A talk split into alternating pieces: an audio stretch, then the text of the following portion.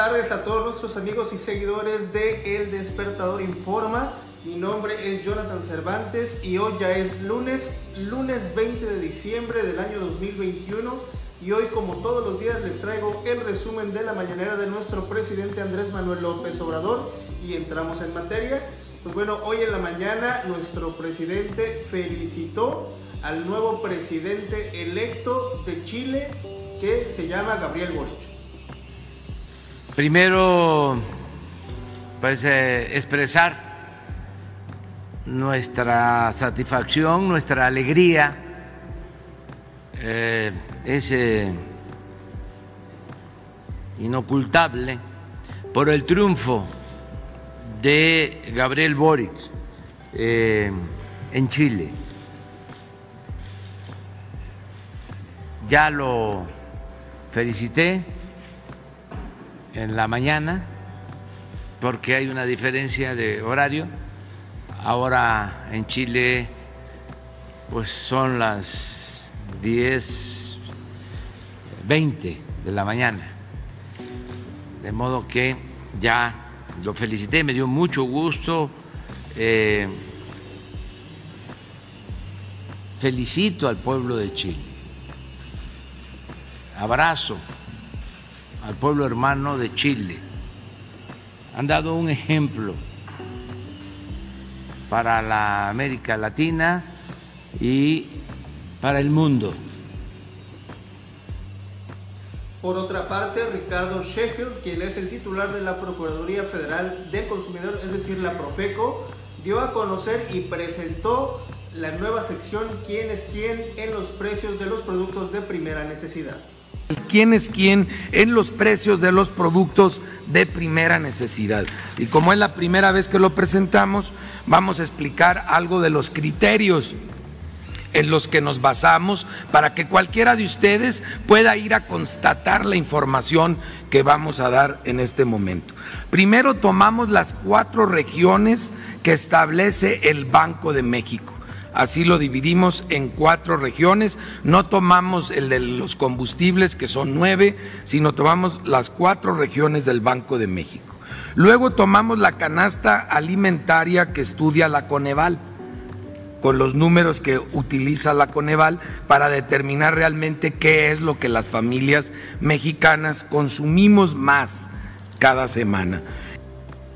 Tras cuestionarlo al presidente, nuestro compañero y amigo Jacobo El de Noticiero en redes, a quien le mandamos a través de este medio un gran abrazo, el presidente informó su postura respecto a, pues bueno, lo que se ha dado a conocer desde el fin de semana, que el INE tomó la determinación de posponer temporalmente la revocación de mandato. Pues es muy lamentable que esto suceda, pero tenemos que entender que se trata de un proceso de democratización que se está llevando a cabo en nuestro país. Vivíamos en un sistema político caracterizado por la simulación se hablaba de democracia en el discurso, pero en los hechos predominaban las actitudes antidemocráticas. Y esto es lo que se está exhibiendo, esto es lo que se está em, poniendo al descubierto. A partir de que se lleva a cabo un cambio verdadero, que ya no es el gatopardismo que se manifestó, se expresó en el año 2000, donde la gente pensaba que las cosas iban a cambiar y siguieron igual o peor, ahora que de verdad hay un cambio o se está llevando a la práctica una transformación, pues eh, eh, se quitan la máscara, muchos, en todos los ámbitos.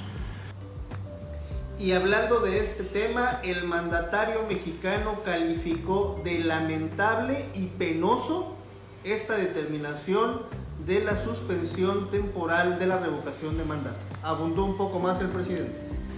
Es lamentable, es penoso que el órgano electoral de nuestro país, en vez de permitir que haya facilidades, se oponga. Y si fuese un asunto de recursos, podría hasta decir eh, lo que tengo, que dicho sea de paso no es poco, tiene un presupuesto de 13 mil millones de pesos. Voy a hacer este, un ahorro pero ya ahorré eh, todos los consejeros y el presidente del INE gana, eh, ganan el doble de lo que yo gano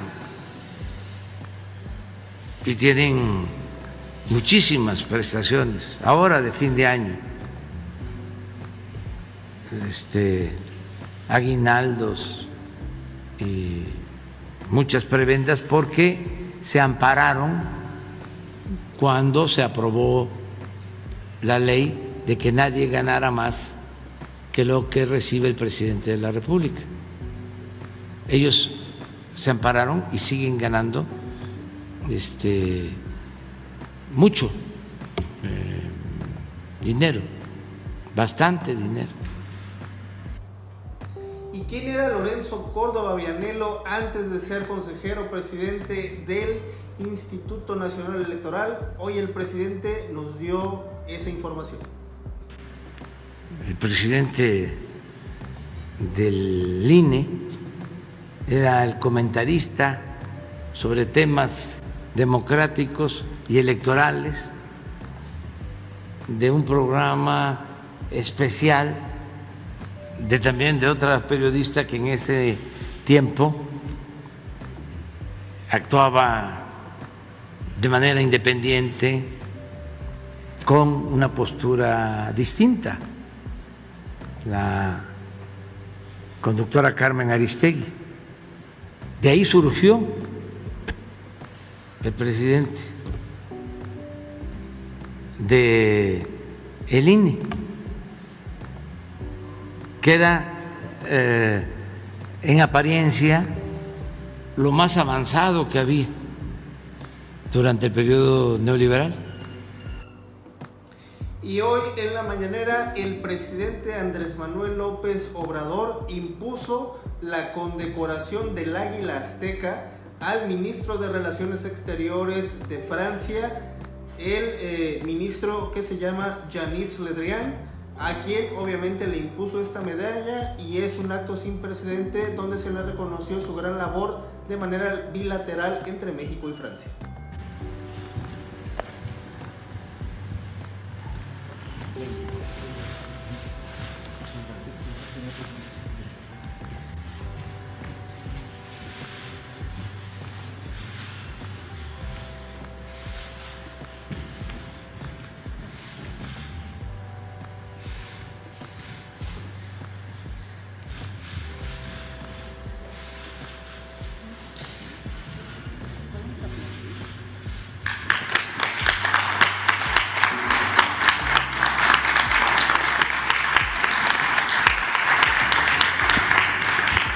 Felicitaciones, Monsieur le Ministre. Por su parte, el canciller mexicano Marcelo Ebrard hoy informó que es un acto de justicia la regularización de 11 millones de migrantes que residen, que residen en los Estados Unidos, sobre todo porque es un tema que ya está en la mesa y que el presidente Biden impulsó esta iniciativa ante el Congreso de los Estados Unidos. Respecto a la legislación en torno a otorgarles condiciones como ciudadanas y ciudadanos de Estados Unidos a alrededor de 11 millones de personas que ya trabajan, que ya viven en Estados Unidos, que ya aportan a Estados Unidos, solo que hoy no tienen una condición migratoria reconocida y por lo tanto están en desventaja, no tienen derechos políticos, no tienen derechos sociales, todo les cuesta mucho más trabajo, les pagan menos salario, es una gran injusticia.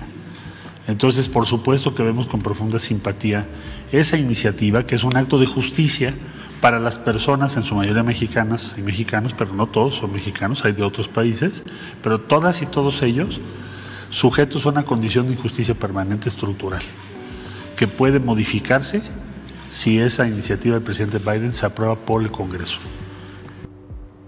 En otro tema, la titular de la Secretaría de Seguridad y Protección Ciudadana, Rosa Isela Rodríguez, dio a conocer que en lo que va de esta administración federal, es decir, en los primeros tres años de gobierno del presidente Andrés Manuel López Obrador, se redujo la incidencia delictiva un 22%.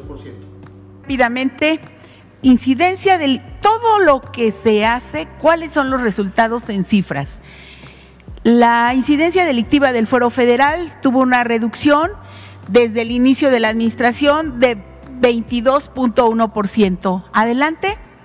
De los delitos, de uno de los delitos que más eh, nos preocupan, ah, es que es el homicidio doloso, tiene una disminución de 3.8 y hay que decir que van cuatro meses consecutivos que han ido a la baja. Adelante hay el seguimiento de los 50 municipios que tienen mayor incidencia en homicidio doloso. De los eh, más de 2.400, en 50 se concentra y ha tenido una disminución de 1.8. Finalmente, el presidente Andrés Manuel López Obrador dijo que sus antecesores, hablando específicamente de Felipe Calderón y obviamente de Enrique Peña Nieto, endeudaron al país en billones de pesos. El presidente Calderón la recibió en un billón setecientos mil millones y la dejó en 5.2 billones. La incrementó 200 por ciento.